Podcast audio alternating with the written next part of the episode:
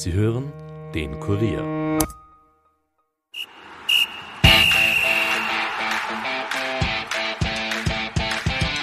Nachspielzeit. Der Euro-Stammtisch des Kurier. Mit Ulrike Kriegler. Schönen Montagmittag bei der Nachspielzeit im Euro-Stammtisch des Kurier und auch unseren Gästen, dem Vorstandsvorsitzenden der österreichischen Bundesliga, Christian Ebenbauer, Kabarettist Alexander Sedivi und Fußballexperte Kurt Gager. Alex, du hast ein Shirt an von Wembley, habe ich gesehen. Ja, man dachte, ich muss ein bisschen unauffällig betonen, dass ich schon zehn Jahre vor dem Teamchef in Wembley Stadion war, weil er gesagt hat, er war heuer zum ersten Mal im Wembley Stadion. Du ja. warst schon lang. ja, das Finale habe ich die Ehre gehabt, mir anschauen zu dürfen, Barcelona gegen Menu. 3 zu 1 für Barca übrigens. Ah ja, wollte gerade fragen, wie ja. ist das ausgegangen? Kann sich kein Mensch mehr dran Ein noch nicht tätowierter Messi ohne Bart. Ah ja. Hat damals noch, noch alle schwindlig gespielt. Ich hätte jetzt fast gesagt, nur ja. klein, aber gut, ja. klein ist er immer noch. Also das, das seht nicht. Wir steuern mit großen Schritten auf die Halbfinale der Euro 2020 zu. Italien, Spanien und Dänemark gegen England. Beide Spiele finden ja in London statt. Ähm, und Dänemark, die kennen wir ja ganz gut, werden unsere Gegner sein in der, in der Quali, in der WM-Quali. Äh, und sind jetzt im Halbfinale. Da kann man schon einiges erwarten. Was erwartet ihr so vom, vom Halbfinale? Lol, hätte ich jetzt fast gesagt Lois. Ich darf ja nicht Lois sagen, aber wir, wir, können das auch gerne. Das ist dein Spitzname, oder? Das ist Christian. richtig, das ist richtig. Ja. Und das, das stammt aus, aus einer Volksschulzeit, wo es so viele Christians... Noch, wo es zu viele Christians gegeben hat und wir alle uns dämliche Spitznamen gegeben haben. Also die damals für uns äh, komischsten Namen, die uns eingefallen sind und bei mir ist einfach Bicken geblieben der Name. Aber du hast mir mal gesagt, du hättest das auch schlechter als Läuse erwischen können. Der äh, Gisela war auch. Ja, da haben wir glaubt, das ist ein Burschenname. Aber ja, so ist Also Christian, ich werde mich, ich werde mich bemühen. Was, was, wie findest du dieses Halbfinale? Ja, war das zu erwarten? Na, zu erwarten, ich habe ich hab zwei von den Tipps richtig getippt bei unserem internen Tippspiel, also nicht allzu viel mit 50 Prozent. Aber ich bin neugierig, äh, Dänemark hatten, glaube ich, nicht viele auf der Rechnung, aber ich glaube, das sind jetzt auch die emotionalen Sieger für alle. Die Sieger für alle, die, wo man sagt, auch Underdog und wo man sich natürlich freuen wird, obwohl England noch nie Europameister, noch nie in einem Finale und zu Hause spielend. Also auf das freue ich mich fast mehr. Das andere Spiel ist ein Klassiker und ja, dann schauen wir, was rauskommt. Mhm. Aber hätte man das erwartet? Also es ist jetzt der Weltmeister zu Hause, der Europameister zu Hause, Deutschland, Belgien, Holland, Kroatien, die sind alle raus. Hätte man das so erwartet? Gut. Naja, bei einem Halbfinale, das ist ja quasi der vorletzte Schritt bei einem Turnier, ist logisch, dass der, die eine oder andere Grand Nation auch draußen ist. Und diese ja eben auch draußen. Aber das jetzt äh, auf der einen Seite mit äh, Spanien gegen Italien, einer der traditionsreichsten Duelle, äh, vor der Brust äh, steht bei dieser Euro, das ist natürlich schon äh, bemerkenswert und auch äh, dadurch sehr interessant, keine Frage. Und das andere Spiel natürlich England gegen Dänemark. Da glaube ich werden, so wie der Christian schon gesagt hat, die Emotionen wahrscheinlich auf der Seite der Dänen sein. Wobei man auch äh, natürlich bedenken muss, äh, bei dem ganzen Turnierablauf muss man schon auch äh, dazu sagen, dass die Engländer meiner Meinung nach schon einen gewissen Vorteil hatten, weil, wenn man sieht, die hatten quasi ein Auswärtsspiel mhm. und der Rest äh, alles vor Ort in London. Und das könnte dann im Ende des Tages schon den Ausschlag geben für die Engländer, dass sie nicht nur das Halbfinale gewinnen, sondern auch äh, sehr, sehr lästiger Gegner sein könnten gegenüber den Sieger Spanien gegen Italien. Was glaubst du? Was passiert noch alles im Wembley Stadion? Äh, naja, also ich muss sagen, ich habe mit Frankreich gerechnet überhaupt als Europameister. Also insofern bin ich da schon mal draußen. Mhm. Tippst du auch? Hast du auch ein Ich habe schon tippt so für mich und ich habe mit meinem Sohn, der wird jetzt sechs, im, der Antonio im, im, im Sommer. Und mit dem habe ich so ein spezielles, weil der hat irgendwie mich einmal schon so gefragt, irgendwie, wie ist denn das, wenn man da so in ein Wettbüro geht und so, habe ich mir gedacht, da muss ich ein bisschen ausweichen in dem Alter und habe mit ihm so, da gibt's so Fußball Zuckerln quasi. Und mhm. wir wetten immer miteinander in Kleinformat genau mit, diesem, ja, mit dieser Liste, genau. Und wer richtig tippt, kriegt einen Abs und wer nicht, kriegt keins, sozusagen. Oh. Aber er hat eine eigene Liste gemacht, wann unentschieden tippt wird, kriegt der, der verliert, mehr Naps als sonst. Also ich kenne mich nicht aus, aber er kennt sich aus. Das Aber ich glaube, es geht auf jeden Fall so aus, dass er mehr Naps kriegt. Ja, irgendwie im Endeffekt, weißt du, der Papa sagt dann, ja, nimm's da, weil ich kenne mich nicht aus. Nein, aber mit Dänemark habe ich lustigerweise sogar irgendwie spekuliert, dass die weit kommen. Ne? Weil wir die gesehen haben gegen Österreich Genau. und unser, die haben uns weggeschossen, Und Vierholder, die müssen wahnsinnig gut Der sein. Toni Polster wird sagen, ja, wer gegen uns 4 zu 0 gewinnt, die Engländer nur 1 zu 0. Ah, ja, da sind die Dänen Favorit, keine Frage. Ich glaube, der Toni Polster war auch mit dir damals in Wembley. Kann das Ja, stimmt, ja. Das war, das war lustig, weil da haben wir uns am Flughafen um 6 Uhr in der Früh oder was sind wir dort gesessen und alle sitzen so schlaftrunken und auf einmal hört man, das ist ein Kasperl. Welch schöner Bub, was hast denn du für ein schönes Hemd da? Ich habe nämlich von seiner legendären Tore-Kollektion ein Hemd auch Polsterhemden. anzogen. Da haben wir genau gleich gekleidet, das hat ihm gefallen. Na schau, so sammelt man Punkte.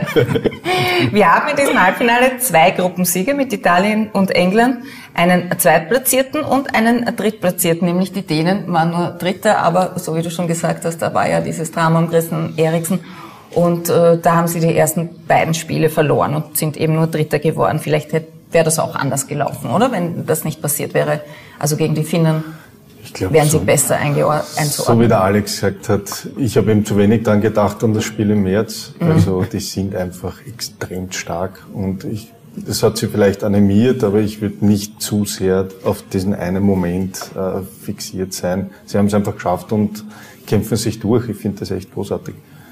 Und Sie wissen schon, wie das ist, weil Sie waren schon einmal Europameister im Gegensatz zu den Engländern.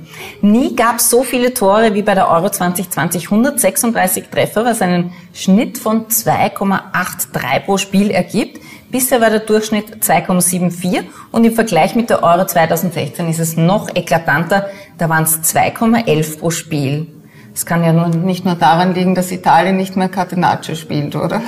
Na, definitiv nicht. Ne? Nur äh, man sieht ja äh, dem Abgang jetzt äh, des Fußballs von diesen sogenannten Ballstaffetten Die Null muss stehen. und die, die, die Null muss stehen und auch äh, die Ballzirkulation in den eigenen Mannschaften, sondern fast durchwegs alle Mannschaften nach Balleroberung die erste Möglichkeit, was äh, besteht, sofort in die Tiefe zu spielen, sofort das gegnerische Tor anzugreifen und nicht lange zu zögern. Da sind vielleicht die Spanier noch ein bisschen ähm, so der Tradition verhaftet, aber grundsätzlich ist es Hochgeschwindigkeitsfußball definitiv. Und dann mag vielleicht auch äh, eine Rolle spielen, dass natürlich viele Spieler und ähm, da wird es natürlich auch Abwehrspieler betreffen über eine irrsinnig lange Zeit, natürlich auch mit dieser schwierigen Zeit äh, hinter sich äh, schon vielleicht das eine oder andere müde sind im Kopf und vielleicht nicht so schnell denken, wie sie normal müssten oder könnten und das ermöglicht auch den Stürmern die eine oder andere Chance und dadurch auch das eine oder andere Tor mehr. Und für uns ist es natürlich besser, oder? Ist interessanter zum Anschauen, Ja, wenn zum mehr. Zuschauen wenn mehr ist das Tore immer besser, keine Frage. Wie ist das in der Bundesliga? Kennst du da den Torschnitt pro Spiel? Ja, wir waren ja vorletztes Jahr haben wir in Europa den höchsten Torschnitt gehabt. Da waren wir, glaube ich, knapp bei 3,11 oder so, wenn ich es im Kopf richtig habe. Und wir sind jetzt aber auch äh, knapp unter 3, glaube ich, gewesen. Ich bin mir aber jetzt nicht ganz sicher, aber wir sind immer sehr weit vorne. Also Das das ist auch ein guter Wert, den wir immer nach außen tragen. Seit du Vorstand bist, geht's rund in der Liga. Ich glaube, das ist aber schon 2006. Ähm, zuerst die Ligareform, dann Corona. Hast du den Job am Anfang äh, so vorgestellt oder mit welchen Erwartungen bist du vor 15 Jahren in diesen Job gegangen? Ja, am Anfang bin ich ja, äh, wie ich gewechselt bin, ich bin ja normal über eine Initiativbewerbung zur Liga gekommen und habe zuerst die Rechtsabteilung dort geleitet und bin dann erst 2008 eigentlich direkt mit der Euro in den Vorstand berufen worden. Äh, man kann sich glaube ich, von außen nicht vorstellen, dass man erstens einmal, was ist Bundesliga, wie viele Menschen schon, das, ja, das ist ein Bewerb, aber dass das Ja. eine normale Firma ist, äh, wie jede andere, wo man, wo man, wo man arbeiten muss und wo halt sehr viele Themen aufeinandertreffen, das ist dem wenigsten bewusst und das natürlich dadurch, dass alles in der Öffentlichkeit ist, äh, sprich, wenn du mal in die falsche Richtung schaust, dann schreibt einer drüber, warum schaust du nicht in die richtige. Und das macht die Geschwindigkeit aus und das ist, glaube ich, gerade für Juristen das Problem, die sich normalerweise schon ein bisschen Zeit nehmen und sagen, ich muss mich vorbereiten, dass man sehr geschwind agieren muss und, und das hat mich teilweise schon überrannt. Ich glaube, du hast auch Just studiert, oder? Bin Ihr auch beide- Jurist eigentlich, ja. Ja, schau Wir, sind da, wir sitzen da mit Akademikern am Tisch. Aber heute kann uns nichts passieren. Ja. Oder ganz Oder umgekehrt. rechtlich, rechtlich abgesichert. Was hat sich denn in der Bundesliga verändert äh, durch Corona? Sind da die Vereine, glaubst du, enger zusammengerückt, weil sie gesehen haben, okay, wir sitzen alle im gleichen Boot, wir müssen uns da untereinander absprechen? Also jetzt ganz am Anfang, als gesagt wurde, okay, stopp, es wird nicht mehr Fußball gespielt. Das war, äh, das war der erste wirklich positive Moment an der ganzen Pandemie für mich beruflich, dass äh, wirklich alle Vereine zusammengearbeitet haben und das habe ich selten erlebt in den, in den über 15 Jahren äh, und gesagt haben, wir müssen, unter, wir müssen, wenn es dann gespielt oder wie es klar war, dass wir wieder spielen können, wir müssen gemeinsam nach vorne schauen und dass wir es geschafft haben, auch diese Vorreiterrolle einzunehmen und äh, für alle, für Sport und Kultur einfach bei uns wird gespielt. Das war sehr positiv, da gebe ich dir völlig recht. Äh, natürlich äh, im Normalfall, und das ist so, Fußball es braucht immer zwei zum Spielen, das sind Gegner. Äh, mir ist das Wichtigste, dass ich immer sage, schaut, dass am Platz die Gegner seid, weil äh, quasi im normalen Arbeitsleben oder im Leben dahinter, wenn man gemeinsam, egal welchen Beschluss man auch immer fasst, ob es jetzt die, die Rasenlänge ist oder ob es jetzt weitreichende Diskussionen wie 50 plus 1 sind, äh, dass man sich gegenseitig braucht und hoffentlich auch so miteinander umgeht und da könnten wir uns noch verbessern. Okay, also da haben wir ja dann gesehen, der Lask, oder, hat dann diese, dieses Trainingsabkommen ja gebrochen. Ähm, War aber auch dann eine Einigkeit bis auf einen halt. Bis auf einen halt, ja, ja. fand ich auch so. Also das, das hat sie die anderen halt dann noch, noch mehr zusammengeschweißt. Mhm. Jetzt dürfen wieder Zuschauer in die Stadien, auch in Wembley haben wir ja jetzt über 60.000, sind erlaubt und am 23. Juli startet schon äh, die Bundesliga. Weißt du schon, mit welcher Auslastung das sein wird? Ja, nach derzeitigem Stand mit Vollauslastung. Also darauf freuen wir uns sehr, dass äh, wieder 3G Zuschauer natürlich. genau 3G ja. ist klar, äh, dass die Zuschauer wieder kommen dürfen. Ich möchte nur erinnern, wir hatten letztes Jahr natürlich äh, auch die Thematik, dass wir mit Stand 1. Juli 10.000 wieder in alle Stadien lassen konnten. Das ist, hat dann genau für eine Runde funktioniert. Mhm. Äh, aber da haben wir auch erst dann im September gestartet. Ich hoffe wirklich, dass wir der jetzt äh, auch dabei bleiben können und, und dass alle sich noch dass man vielleicht ab und zu ein bisschen langsamer und vorsichtiger ist und dass wir nicht dann plötzlich wieder im September runterfahren müssen. Das ist mein, mein größter Wunsch mhm. derzeit. Auch wenn wir jetzt die Erfahrung hätten, äh, wie es sein würde, aber für die Clubs und ich glaube für alle, für die gesamte Gesellschaft oder für jeden Menschen wäre das natürlich nicht sehr angenehm. Wie ist das, glaubt ihr, in Österreich? Nimmt man da so ein bisschen äh, Schwung und Euphorie von der, von der Euro mit? Wir waren ja doch erfolgreich. Äh, schauen die Leute jetzt wieder mehr Bundesliga oder freuen sich die einfach, dass sie endlich wieder ins Stadion gehen können? Ich glaube schon, aber ich bin auch wirklich gespannt, weil bei der Kultur äh, Kabarett ist eigentlich dasselbe. Sehr, sehr viel Feedback, ehrlich gemeint ist, wann geht's wieder los, wann ist was, wann, wann startet's wieder, wann geht's endlich los und wenn es dann wirklich losgeht, ist natürlich da, verständlicherweise doch jeder noch ein bisschen vorsichtig. Also ich glaube, es wird sich noch ein bisschen verzögern. Also es wird nicht gleich irgendwie so sein, jeder rennt hin, jeder geht ins Stadion, es wird so ein bisschen schrittweise gehen, aber ich glaube, allein für den Kopf ist es wichtig, die Perspektive zu die haben. Die Begeisterung da mitzunehmen, ja. glaubst du auch?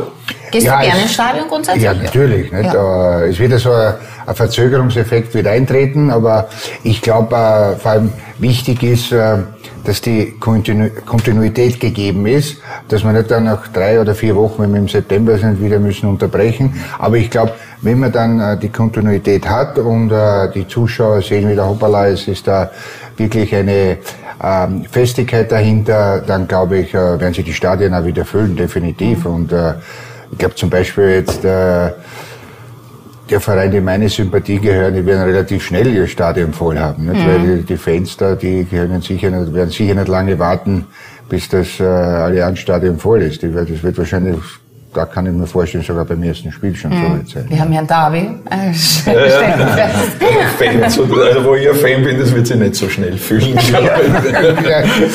Aber es wird auch kommen. Ja, es wird auch kommen. Ja, wenn wir schon über Wien Aber reden, bei der Euro haben wir gesehen, dass die lokalen Regierungen äh, die waren, die bestimmt haben, wie viele Leute ins Stadion dürfen. Äh, Wien geht jetzt ein bisschen einen eigenen Weg. Äh, kann das äh, Ausschlag haben auf die Stadionbestimmungen? Ja, sicher, sind, klarerweise. Es ist örtlich gebunden. Das war letztes Jahr auch ein Riesenthema, wenn du dann im Herbst sitzt und sagst, es gehen plötzlich die Zahlen wieder runter, also die erlaubten Zahlen. Und in, in einem äh, Stadion, beispielsweise Altach war damals, äh, ist als erster gestoppt worden. Wir haben gesagt, was machen wir mit den anderen Clubs? Äh, wo noch Zuschauer sein dürfen, weil dann kommt ja schnell wieder das Gerechtigkeitsthema. Es kann nicht sein, dass die einen mit Zuschauern spielen und die anderen ohne. Da gibt's dann keine Lösung. Deswegen haben wir auch offen lassen, also die Stadien, wo Zuschauer erlaubt waren und halt umgekehrt. Äh, Und jetzt ist genau dasselbe Thema. Wir haben äh, gerade letzte Woche auch wieder Sitzung gehabt, wo es darum gegangen ist, äh, dann die Frage gekommen ist, verkauft ihr alle jetzt voll Abos oder geht's ja nach Schachbrettmuster, dass man nicht dann plötzlich im Herbst vielleicht wieder die Probleme hat, wen lasst man rein und wen nicht. Und äh, jetzt geht man eher mal voll rein, aber die Frage ist dann, wenn es wieder zurückgeht, dann hast du erst wieder die Probleme von, Also der logistische Super-GAU ist Genau. das eigentlich, ja. Also was denkt ihr, was wird nach Corona beibehalten werden? Also diese häufigen Wechsel, glaube ich, das hat sich relativ e- etabliert, oder? Also das ist äh, gut aufgenommen worden. Wird, wird auch so bleiben vielleicht, ja. Wir haben jetzt einmal die Verlängerung bekommen von der FIFA für die nächste Saison. Äh, Ich gehe davon aus, dass die, dass die Trainer das auf jeden Fall wünschen werden und aus fußballerischer Sicht auch, auch wünschenswert ist. Äh, Es ist natürlich für den Finanzvorstand ein bisschen ein anderes Thema. Brauchst einen größeren Kader, ja. Hat das das Spiel belebt, was denkt ihr? Na, frischt auf alle Fälle, nicht? Weil man sieht ja jetzt ähm, bei der Euro, nehmen wir nur als Beispiel das Spiel Italien gegen Österreich her. ähm, wie zuerst haben leider die Italiener begonnen mit ihren äh, Wechseln.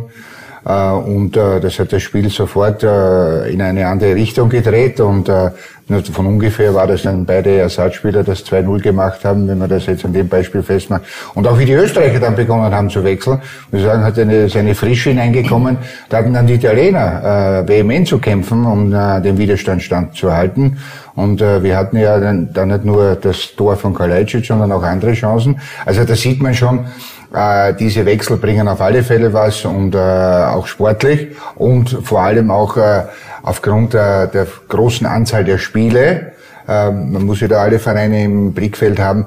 Äh, Tut auch, glaube ich, den Spielern gut, dass der eine oder andere mal sich äh, zumindest ein bisschen zurücklehnen kann und seinen geschundenen Körper ein bisschen Ruhe gönnen kann. Und für die Trainer ist es wahrscheinlich auch angenehmer, oder? Die können Ja, mehr reagieren, man Schon, kann da mehr ja. taktieren. Mir kommt auch vor, der Franco Foda ist dadurch ein bisschen mehr draufgekommen, dass man wechseln kann. Also, es ist Ach so, irgendwie ja. jetzt früher, früher der Wechsel als sonst. Sonst war immer das, wo man sich als Fan so denkt irgendwie. Ja. Jetzt war ah, es irgendwas schon. war halt schon ganz gut jetzt vielleicht. Gut, aber ja, ist Als vor Trainer Ort sieht man das, glaube ich, immer dann. Ja, genau, sieht man immer anders. Ja, Fußballtrainer, ne? Blöd ist nur, wenn Zwei Stunden der- später weiß jeder besser. in der 91. Minute noch vier draußen stehen, die noch eingewechselt werden. So hinter. Ich habe nämlich das nicht ganz kapiert. Es gibt ja so feste Zeitpunkte, Ja. oder? Aber irgendwie kommt mir vor, es wird trotzdem irgendwie dauernd wird irgendwer eingewechselt. Also ich habe das noch nicht ganz so durchschaut mit den Timeslots. wo Die Timeslots bleiben drei, ne? Und du Ja, darfst aber genau. fünf tauschen und es ist, wenn Verlängerung ist, darfst du dann noch einen tauschen. Aber Die Verlängerung macht's, glaube ich, dass man es, dass Ja, das genau, immer die Verlängerung. aufeinander denkt man jetzt, ist der Ja, Wechsel das jetzt heute schon wieder intensiv, Daumen. genau. Okay. Da könnte es sechs tauschen. Genau, da kommt eben der zusätzliche da Ja. noch dazu und deswegen Ja. glauben alle, hey, da kann man nicht machen, was man will. Also so bei dem Wie bei Handball. Eine raus. Dafür gibt es ja so viele Experten. Vielleicht werden wir auch ausgetauscht. Alex, nicht nur die Fußballszene ist hart getroffen worden von Corona. Die Kabarettszene natürlich ebenso. Wie viele Shows hast du denn absagen müssen? Naja, ich habe zum Beispiel jetzt schon zwei Jahre lang absagen müssen mit Domfahrer Faber, hätte ich am Ostersonntag eine Kabarettveranstaltung gehabt. Beide Also Male 2020. 2020 und Wo im 2021. Stephansdom? Na, vom Stephansdom in Domfahrer hätten wir im Casanova in Wien äh, gehabt, meine Show, die später Alexander Show. Und ja, jetzt hoffe ich auf 2022, dass das geht und ja, ab Herbst die Hoffnung wie bei der Bundesliga eigentlich, dass nicht wieder was zurückgefahren werden muss, sondern dass sich eben so stetig jetzt alles wieder steigert und die Leute wieder Lust haben, Vertrauen haben, sich sicher fühlen und entspannen können beim Fußball und beim Kabarett. Ne? Das ist ja immer die, die Gefahr. Ne? Was verkauft man? Dann wen, wen schmeißt dann raus? Wen, Ja. wen lasst dann nicht rein? Also das ist schwierig. Das Später Alexander Show, ähm, da gibt's viele Parodien auch. Was Ja. zum Beispiel Arnold Schwarzenegger? Ja. Es kann schon sein, dass der Arnold Füllkund ist, war er gerade in Wien ist geritten mit Lipizzaner und wollte reden mit Kurz, aber das hat ihm zu lang gedauert. Wahnsinn, oder?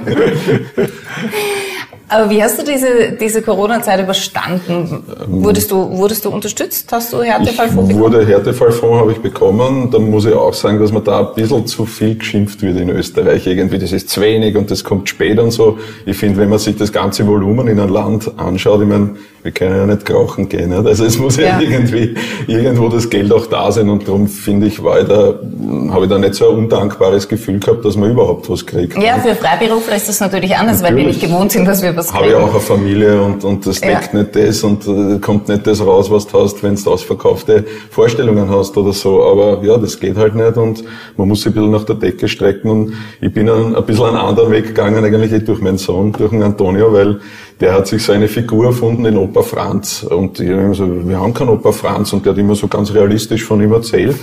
Und dann hat er irgendwie gesagt, was passiert denn dem alles und so. Und seitdem haben wir jeden Tag Opa Franz Geschichten plaudert, so ein bis zwei Stunden. Er hat's halt irgendwie gern, wenn ich so mit ihm rede.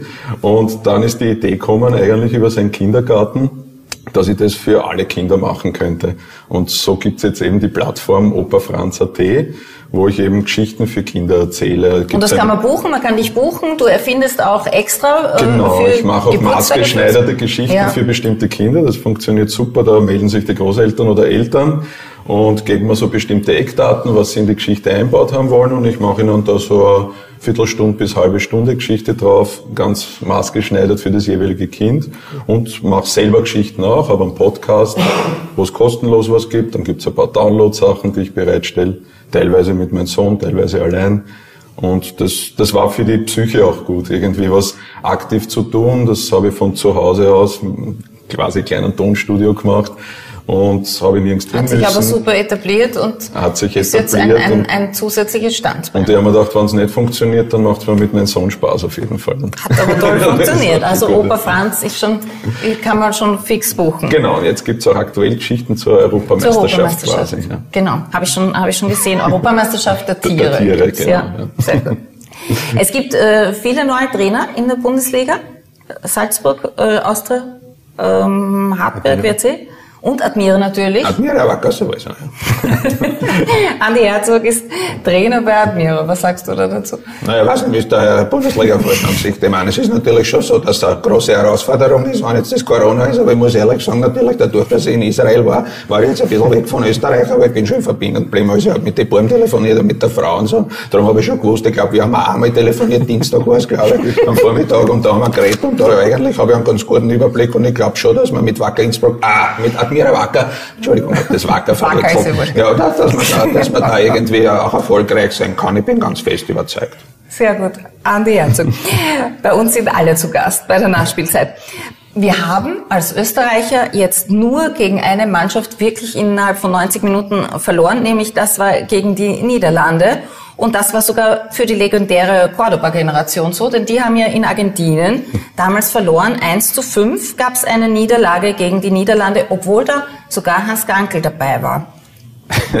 Es ist, es ist eine Frechheit. Entschuldigung, dass ich mich schon wieder einmische, jetzt solche als andere. Meine, du kennst mich nicht, wir haben gespielt, nicht? Das ist ein Botzenverteidiger gewesen. Solche haben wir immer gebraucht. Aber ich rege mich auf. Es, es ist gegen die Niederlande, gab es keine Niederlage. Keine Niederlage gegen die Niederlande. Das soll es nicht geben. Weil wir haben nicht gespielt. Ja, die aber- heißen, aber- die heißen nicht Niederlande, die heißen Holland bei mir. Es kann nicht alles anders heißen. Das gibt es nicht. Box to Box. Was ist das der Strafraum? Was ist Box to Box? Wenn sie denn die Pappen oder was, was soll da passieren? Aber Johann Kai, in den Annalen steht, dass bitte nicht ordinär werden. Nicht ordinär werden, was die Annalen gehen uns nicht sein, das wollen wir außen vor lassen. Ja, bitte, eines ist natürlich ganz klar, nicht? Es heißt auch nicht der fliegende Niederländer, sondern der fliegende Holländer. Also das hat Tradition, frage ich Frankie Schinkels, wenn, wenn er einen Höfer geschunden hat, war er auch nicht der fliegende Niederländer, nicht? War er der fliegende Holländer. Aber eines muss ich sagen, die Oper, ich bin auch Opernlied, ich meine, was, was soll ich reden? Ich sing selber super, nicht? Aber ich meine, das ist natürlich, die Oper ist was ganz was Spezielles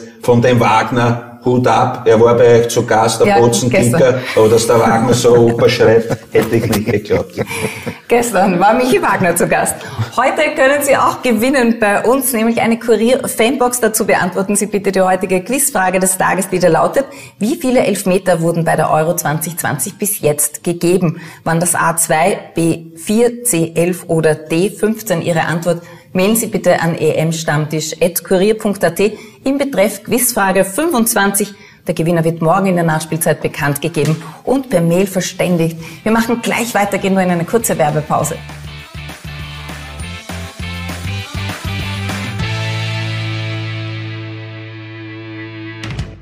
Ihr wollt mehr als nur schnelle Schlagzeilen? Im Kurier Daily Podcast greifen wir täglich das interessanteste Thema des Tages auf und gehen gemeinsam in die Tiefe. Wir erklären das Wichtigste aus Innenpolitik, Außenpolitik, Gesundheit und Wirtschaft und befragen unsere Top-Journalistinnen und Experten dazu. Jeden Tag von Montag bis Freitag ab 17 Uhr, überall, wo es Podcasts gibt und natürlich auch auf kurier.at slash daily.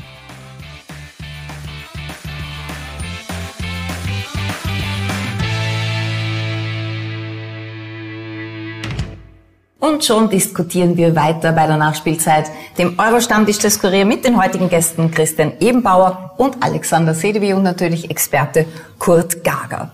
Nicht nur bei der Euro, auch in der Bundesliga in Österreich wird es demnächst den VAR geben, den Video Assistant Referee.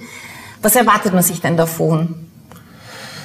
Also in erster Linie für mich, äh, äh, dass der Schiedsrichter mal gleiche Chancen hat. Der Schiedsrichter ist bis jetzt in den letzten Jahren immer ein bisschen benachteiligt gewesen. Jeder kann schnell aufs Handy schauen oder sonst irgendwo Informationen bekommen und der Schiedsrichter halt nur Das ist ja eigentlich schon pervers, oder? Wir, wir schauen uns das ja aus tausend Perspektiven an. Genau. Und der Einzige, dem wir das nicht zeigen, ist der, das entscheidet. Also deswegen, deswegen, das ist einmal für mich das Wichtigste, dass der Schiedsrichter und auch vom Standing vom Schiedsrichter, weil die haben schon enorme Aufgaben oder enorme Aufgaben heutzutage zu vollrichten und dass da ein bisschen Ausgleich stattfindet. Aber ganz oben steht natürlich das Ziel mehr Gerechtigkeit, mehr Fairness, äh, auch im Sport oder im Fußball mit dem großen, mit dem großen quasi Ausrufzeichen, aber nicht alles. Es sind eben nur viele Situationen, wo er eingreift. Und ich nehme da immer das Beispiel, was mich persönlich massiv geärgert hat, wie damals bei, beim Halbfinale Red Bull im Stadion war.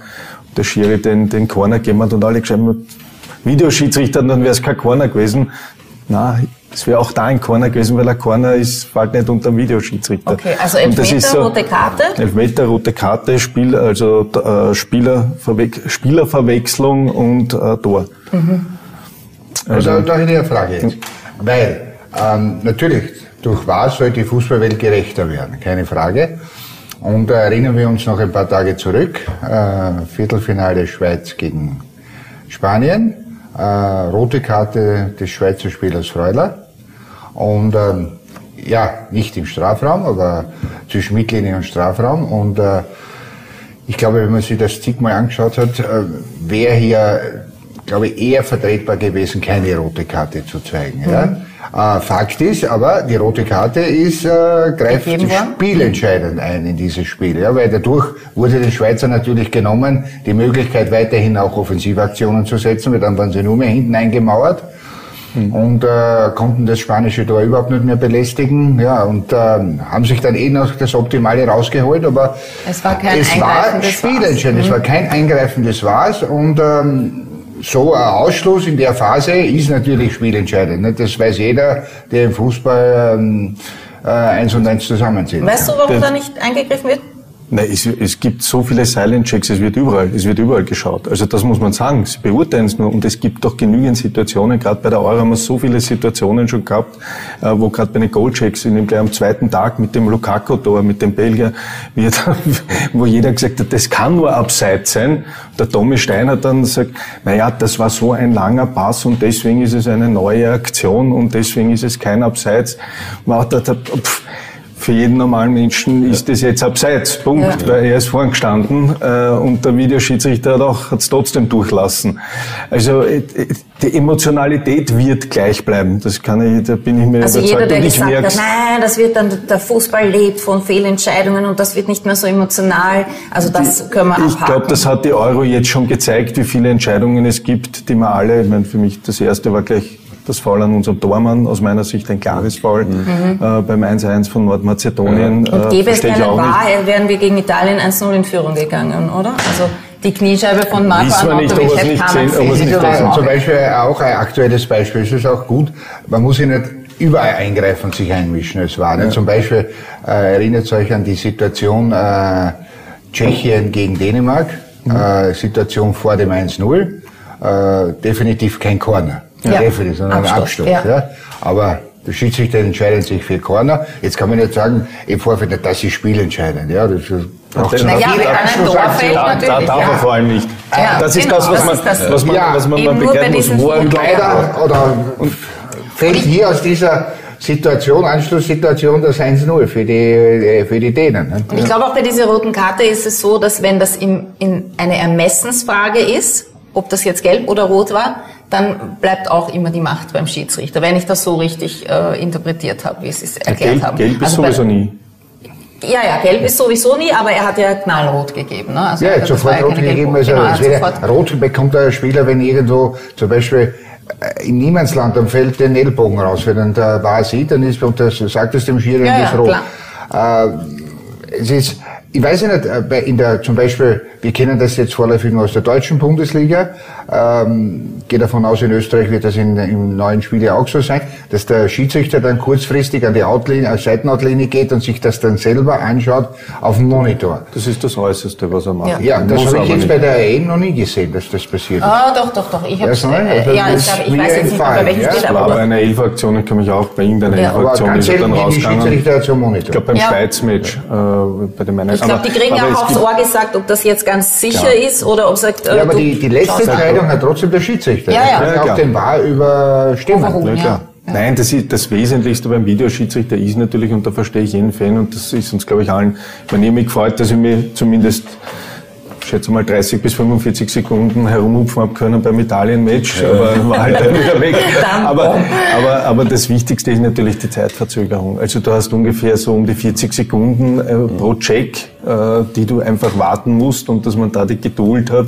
Und vor allem am Anfang wird es bei uns wahrscheinlich noch länger dauern, weil du Du kommst dann natürlich runter mit der Zeit, wenn die Teams eingespielt sind, aber du verlierst natürlich Zeit und das ist halt oft das, das was auch ein bisschen stört als Zuseher. Also, da muss man ja sagen, daraus resultieren. Also, das ist ja für mich die, der Oberschwachsinn pur. Wenn Spieler eindeutig am Abseits ist, Ja. der Linienrichter lässt weiterspielen. Er lässt ja? weiterspielen, so, das hat ja noch einen Weg, 30, 40 Meter zum Tor, sprintet ihn. Ja? Kostet natürlich alles Kraft. In dem Fall unnötige Kraft.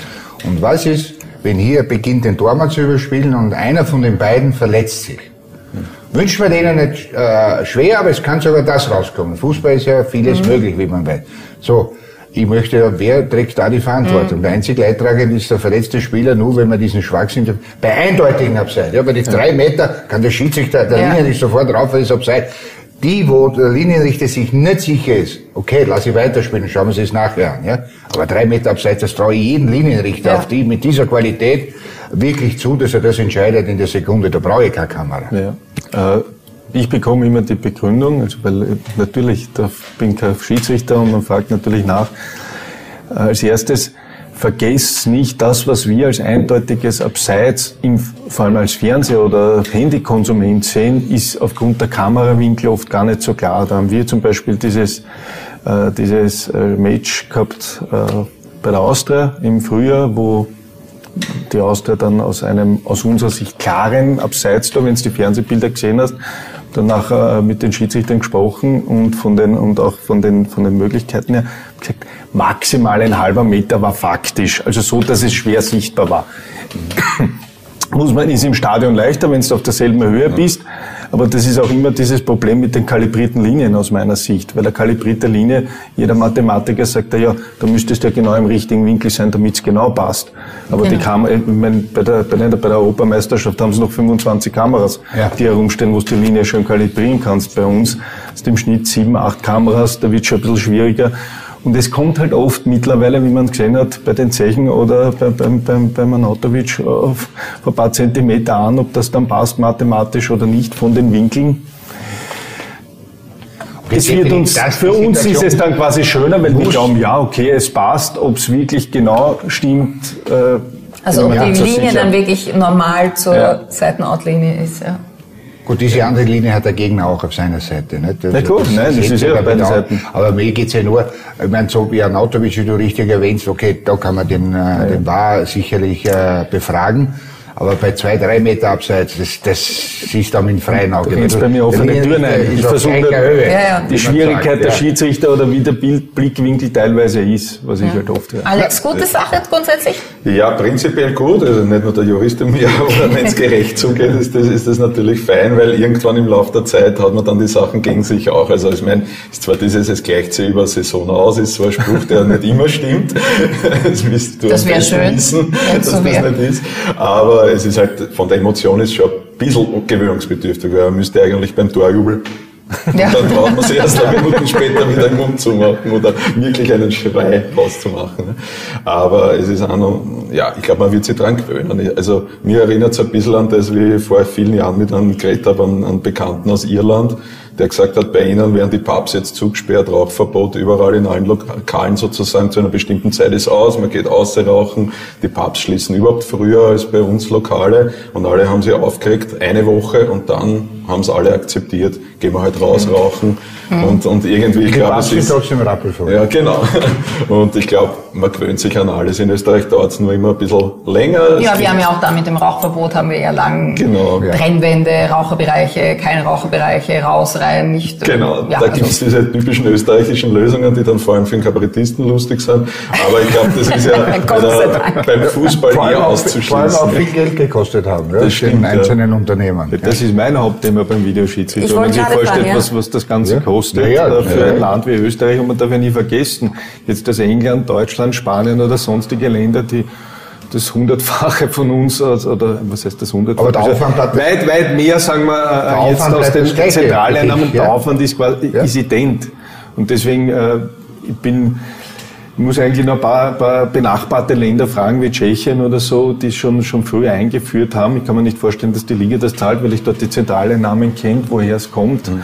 Aber das ist ja, ist ja schon ein enormer finanzieller Aufwand, den die Clubs da auf sich nehmen. Ihr habt einen Also neuen Partner, Durchblicker, ist Richtig, äh, extra Durchblick. für die, für die Videoschiedsrichter. Genau, mit, mit Durchblicker eben. Und das ist auch für mich ein, ein Zeichen gewesen bei der, bei der, bei der, bei der Suche jetzt, dass man mit dem Videoschiedsrichter, der Schiedsrichter ist allgemein ein bisschen schwierig besetzt, eben jetzt von dem, und dass der Videoschiedsrichter hoffentlich auch für das Standing und die Arbeit steht. Und da merkt man eben, wenn jetzt Durchblicker sagt, ja, okay, da kommt Gerechtigkeit rein, das ist auf jeden Fall fair, äh, dass das auch vom, Standing her für den Schiedsrichter einfach viel besser wird. Kannst du das in Zahlen sagen? Was, was sind das an Der Mehrkosten? Videoschiedsrichter kostet äh, jetzt, also die, die, die Initialkosten im, im Jahr, also fürs, für die Einführung liegen derzeit bei ca. 1,3 Millionen.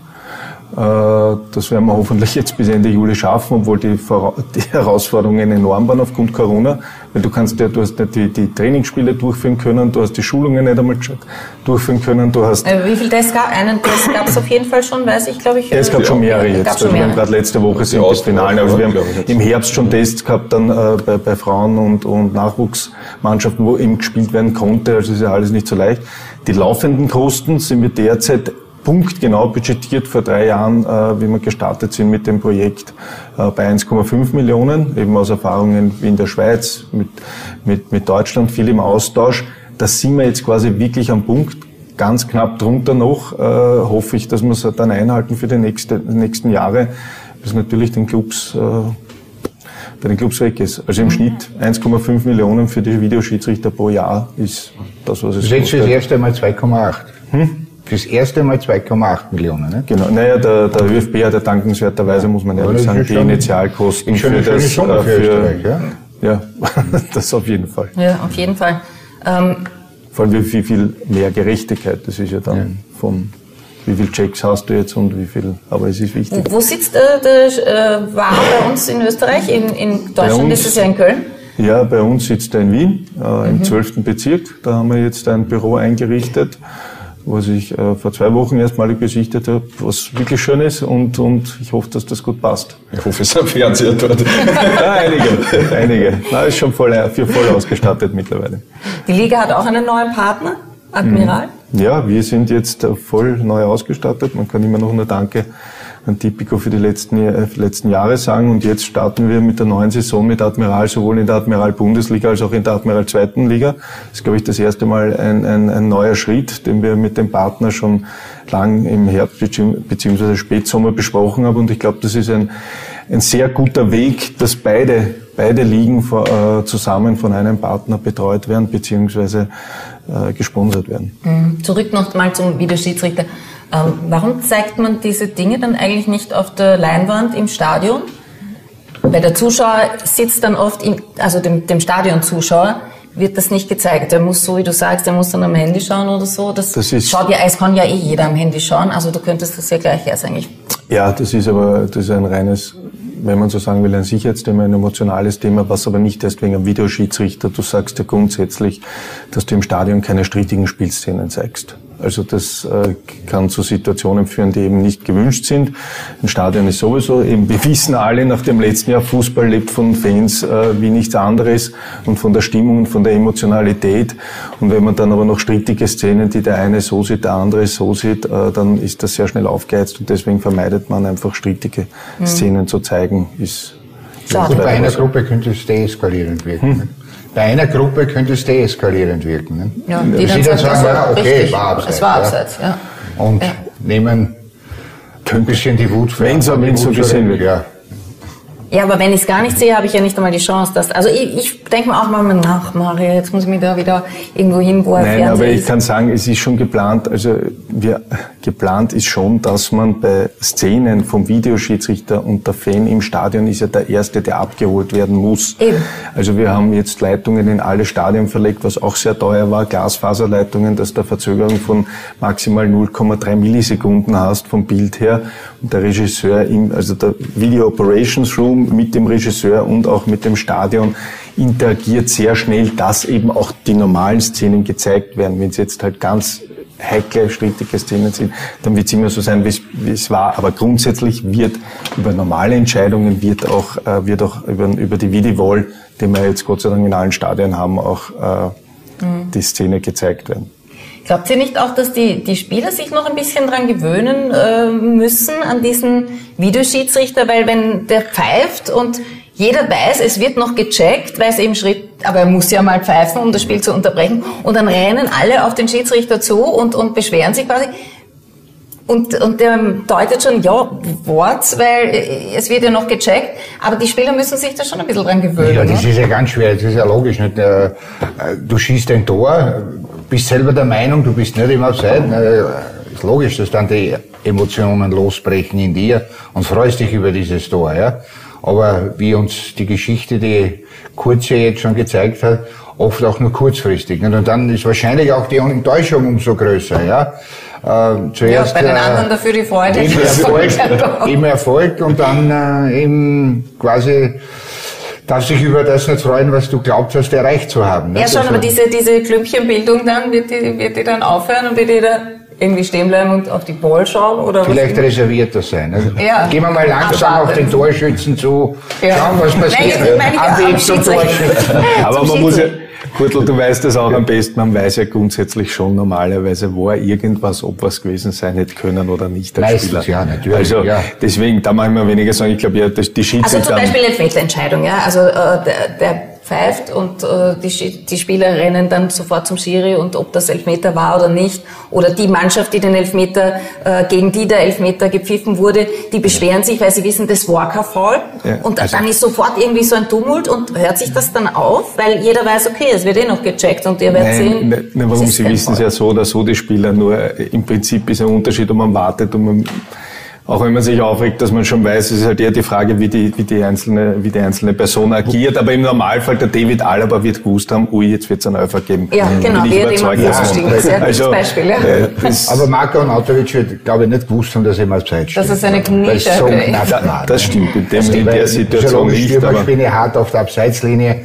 Der war schon der Meinung, er ist es nicht, aber es war halt die Kniespitze vorne und da hat halt, auch, muss man auch sagen, die Gerechtigkeit gesiegt. Und leider. Gegen uns zwar, aber es war so.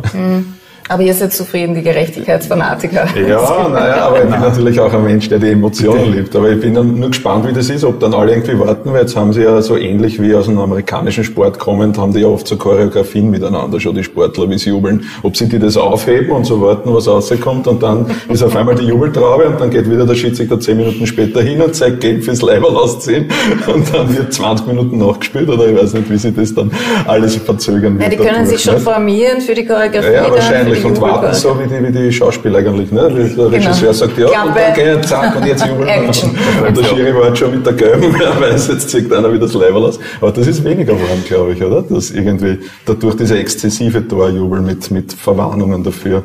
Naja, Das so wie du sagst, die wissen es meistens natürlich und, und wenn sie, man ist dann vielleicht ein bisschen vorsichtiger, wenn es sein könnte, dass man im Abseits gestanden ist.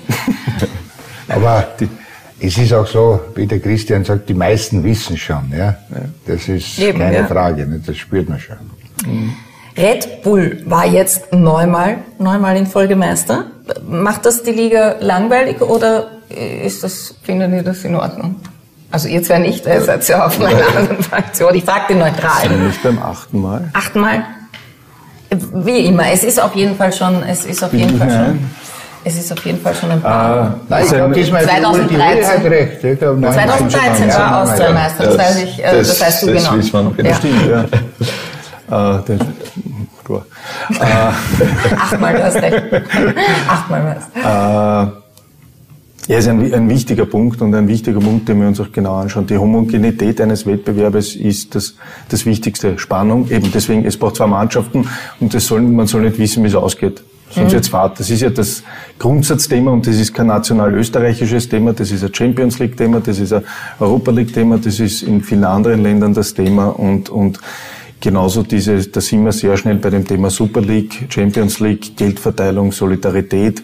Was ist notwendig im Fußball? Und das geht von oben bis unten in allen Sportarten. Wir bei uns, auf der einen Seite Red Bull, wir brauchen nicht reden, das ist der einzige Club in Österreich, der ein dreistelliges Millionenbudget hat. Äh, Und wenn man dann weiß, wie es an der unteren Kante ausschaut, äh, mit sechs, sieben Millionen, der Unterschied einfach massiv ist. Und auf der anderen Seite müssen wir aber auch sagen, wir wollen auch international erfolgreich sein und freuen uns dann über die Erfolge. Nicht nur Red Bull, Rapid, Last, Ja, wer auch immer Punkte jetzt alle. die Punkte kriegt. Äh, Im Ergebnis sind wir derzeit so, dass wir vom zweiten bis zum zwölften Platz sensationell sind jedes Jahr. Also das sind bei allen Statistiken, bis wann die Entscheidungen fallen. Nur die meiste Entscheidung ist halt leider, ist halt leider eine eher einseitige geworden in den letzten Jahren. Äh, werden wir aber mit den Mitteln, die wir bei uns haben, und äh, ich glaube, man kann Red Bull nur gratulieren, wie sie arbeiten, gar nicht ändern können von dem, was eben erreicht wurde, äh, sportlich und auch wirtschaftlich äh, in Salzburg, weil wir mit den Mitteln wir schon sehr aus meiner Sicht solidarisch die zentralen Einnahmen verteilen. Wir versuchen natürlich noch mehr, wo kann man Ausgleich schaffen äh, auf jetzt äh, wirtschaftlicher und infrastruktureller Ebene, dass der Bewerb überall gleich ist und quasi nicht jetzt schauen, dass der oberste schlechter wird, sondern man soll schauen, dass die Dass die anderen nachrücken. raufrücken. Also das ist ja unser Hauptziel, quasi Erlössteigerung und da die, äh, da die Kluft kleiner machen und nicht von oben nach unten. Das ist unser Hauptziel. Wie findet ihr diesen Modus mit äh, verschiedenen Playoffs? Naja, für die Austria hat es jetzt heuer rentiert, vielleicht. sozusagen, nachdem wir da in dem, im Schlussplayoff erfolgreicher waren als das Jahr Gerade zuvor. noch aufgesprungen. Äh, sozusagen, ja, wir, werden wir sehen. Aber prinzipiell für die Spannung, glaube ich, ist es schon ein belebendes Element, weil man irgendwie auch in der unteren Gruppe nicht das Gefühl hat, da geht es nur darum, ja, Weil eben noch dieser zwei, eine drei Platz versuchen nicht abzusteigen und den anderen Ja. ist blöd gesagt wurscht und die bereiten sich für den nächsten Herbst vor, mehr oder weniger. Ne? Was sagst du? Faire, faire Geschichte? Fair. Äh, Fakt ist, äh, es wird die Spannung in Bereichen aufrechterhalten, wo es eigentlich zu dem Zeitpunkt der Meisterschaft keine Spannung mehr zu erwarten ist. Weil es war ja bis zum Schluss, glaube ich, der siebte, achte, neunte durfte äh, noch irgendwie im Blickfeld haben, vielleicht schaffen wir da den Zugang zu Europa. Und ähm, das wertet das Ganze schon auf. Ja? Ich möchte nur noch kurz zu äh, Red Bull sagen. Ähm, äh, natürlich ist nichts hinzuzufügen. Red Bull ist national äh, momentan äh, nicht angreifbar. Aber man muss auch sagen, Red Bull hat auch dazu beigetragen, dass unsere Liga, die heimische Bundesliga, auch international jetzt viel ernster wahrgenommen wird. Ja? Weil auch äh, ausländische, deutsche äh, äh, Sportorganisationen das so sehen, dass auch in Österreich kann, ist so etwas möglich, dass man vorher vielleicht glaubt hat, in der Schweiz mit FC Basel, auch in Österreich ist so etwas möglich. Und äh, ja, die anderen Vereine, äh, glaube ich, sind bemüht, äh, Jahr für Jahr die, die Lücke zu Salzburg zu schließen. Ist für die eine Herausforderung. Ich glaube, Rapid ist das der letztes Jahr ganz gut gelungen und äh, so wie ich jetzt den Transfermarkt beobachtet habe, glaube ich, vielleicht kommen die wieder einen halben Schritt näher nächste Saison. Äh, Sturm Graz ist wieder da, Lask wird man sehen, ja, wie sich die positioniert. Natürlich auch äh, die Austria darf man trotz allem nicht vergessen, mit ihren, trotz ihrer Schwierigkeiten. Vielleicht können die auch ein bisschen verkürzen, die Distanz nach vorne. Also es tut sich schon was, auch sportlich da. Also dass das einfach mal dieser Bewerb ist, um, um in dieses obere Playoff zu kommen. Äh, wir haben auch ein Tippspiel gemacht bei der Nachspielzeit. Äh, die Zuseher sollten die Finalpaarung tippen. Es geht immerhin um einen LG-Fernseher. Bis zum Achtelfinale konnte man den Europameister mailen und in der letzten Sendung am Montag, den 12. Wird, werden wir dann diesen Fernseher vergeben. Das heißt, wir werden wissen, wer den Fernseher bekommt. Ihr habt beide getippt. Wer hat bei euch, wer wird bei euch Europameister? Ja, bei mir wäre es Frankreich gewesen. Okay, seid schon raus. Aber die, jetzt, jetzt, ich würde das Finale aus meiner Sicht sein, England, Italien und England wird in der Verlängerung gewinnen. England wird gewinnen. Ich glaube dasselbe, nur glaube ich, dass Italien gewinnt. Ich glaube, Italien. Okay. Das ist bei mir der emotionale Ja. Faktor. Spieler Petri übrigens hat gesagt, wenn, äh, wenn er Europameister wird, dann lässt er sich eine, eine Glatze rasieren. Also, aber der ist erst 18, der macht noch, der macht nur noch Dummheiten. Kann er sich bei Jetzt lieber umgekehrt, wie bei kann mir er wieder Christian Haare beraten lassen. da haben wir Wette verloren. Auch Europameister. Kann man in Kauf nehmen. Wir beraten ihn. Gestern hat mit der richtigen Antwort unsere Quizfrage XXX Marcel eine Kurier-Fanbox gewonnen. Gratulation. Antwort D war richtig. Sascha Kalajdzic hat gegen Italien getroffen. Wenn Sie auch eine Kurier-Fanbox haben wollen, dann raten Sie mit. Die heutige Frage lautet, wie viele Elfmeter wurden bisher bei der Euro 2020 gegeben? A2, B4, C11 oder D15? Die Antwort bitte an emstammtisch.kurier.at und im Betreff Quizfrage 25. Ihr könnt jetzt bitte noch unterschreiben auf unserem Nachspielzeit-Trikot. Wir haben schon Alex, viele Von dem habe ich Unterschriften geträumt, dass, Dass ich du auf einem Trikot auf unterschreibst. einem Trikot unterschreiben darf. Wir, wir unterschreiben erfüllen Wünsche. Nationalspieler. Alle Gäste haben bis jetzt unterschrieben. Christian. Ebenbauer, bitte Das sehr. Ehre. Das wird dann irgendwann einmal einem guten Zweck zugutekommen, dieses Trikot. Geht es? Ich halte das so. Ja, ich danke euch beiden. Alexander Sedevi, viel Erfolg mit der später Alexander Show, die hoffentlich wieder bald startet. Ja. Und dir einen guten Ligastart, Vorstand der Dankeschön. Bundesliga, Christian Ebenbauer, und natürlich dir auch vielen Dank, dass du wieder viel dazu beigetragen hast, dass diese Nachspielzeit eine gute Sendung geworden ist. Danke, Gerne. Kurt Gager.